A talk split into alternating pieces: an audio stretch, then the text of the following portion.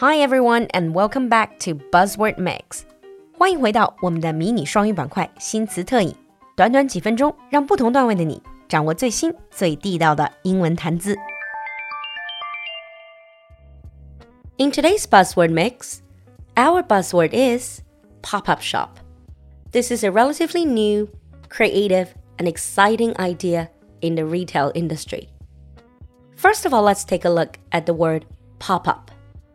For something or someone to pop up, it means that they show up unexpectedly and usually for a short period of time. When you're using apps on your smartphone or go on any websites, I'm sure you're familiar with the idea of pop up ads. 我们在用各种 app 或者打开网页的时候，会经常见到弹窗广告。就是 pop-up ads. It shows up unexpectedly and it doesn't stay for very long. So a pop-up shop follows the same logic. It is usually a temporary storefront space operated by a merchant or a brand. Pop-up shop 这个舶来的概念在中文里被翻译成快闪店，通常就是由某一个商家或者品牌设立的一个非常短期的暂时的店面。 You might also hear words like flash retailing, pop up store.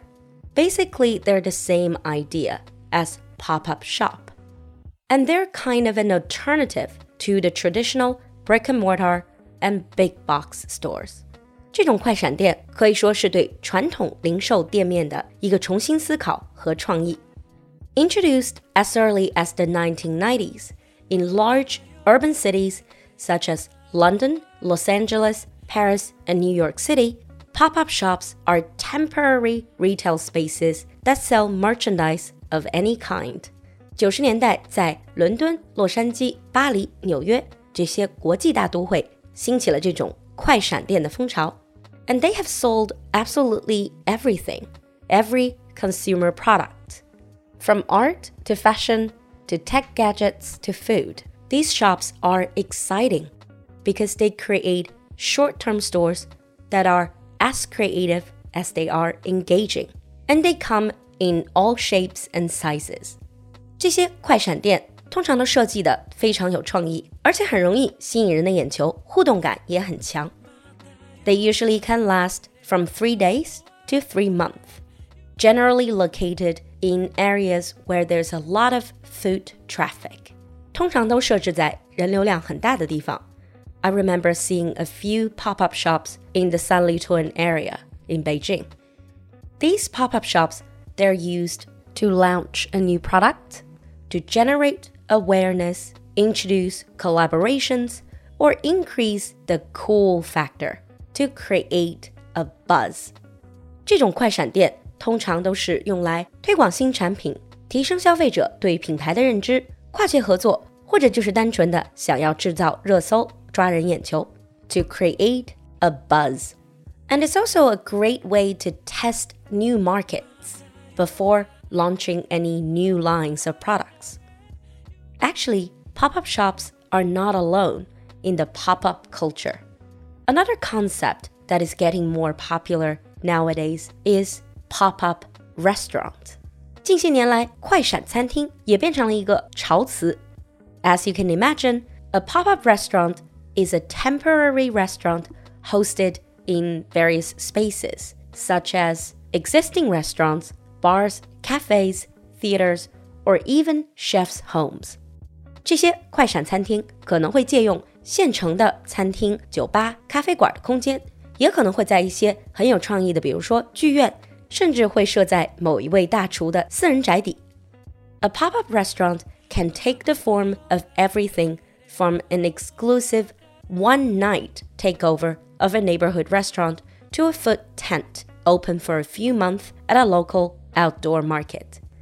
Many restaurant owners and chefs find this to be a great way to start building relationships with the community and partnerships with other local businesses. Now let's move on to sample sentences.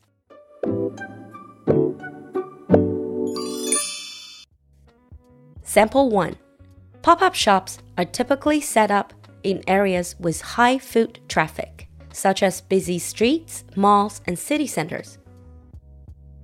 Pop up shops are typically set up in areas with high foot traffic, such as busy streets, malls, and city centers. Sample 2. Check out the list of the top 10 popular pop up venues for hire. Check out the list of the top 10 popular pop up venues for hire. 你听懂了吗？关注我们的公众号“露露的英文小酒馆”来获取更多拓展内容。So have you ever been to a pop-up shop? Would you like to try out a pop-up shop? 期待你的分享，我们下期见。酒馆核心课程进阶口语第九期最后召集了，错过八月课程就要等到十月喽，赶快加入我们！这个夏天和露露一起真正提升英文能力，结束尬聊。另外，酒馆的奶茶轻课九月版也开放报名了。四个有趣话题，酒馆人气外国主播带你跨文化开脑洞，你还等什么呢？联系小助手报名吧，微信号是 l u l u x j g three，l u l u 就是露露，x j g 是小酒馆的汉语拼音首字母，最后一个数字三，l u l u x j g three，我们在群里等你。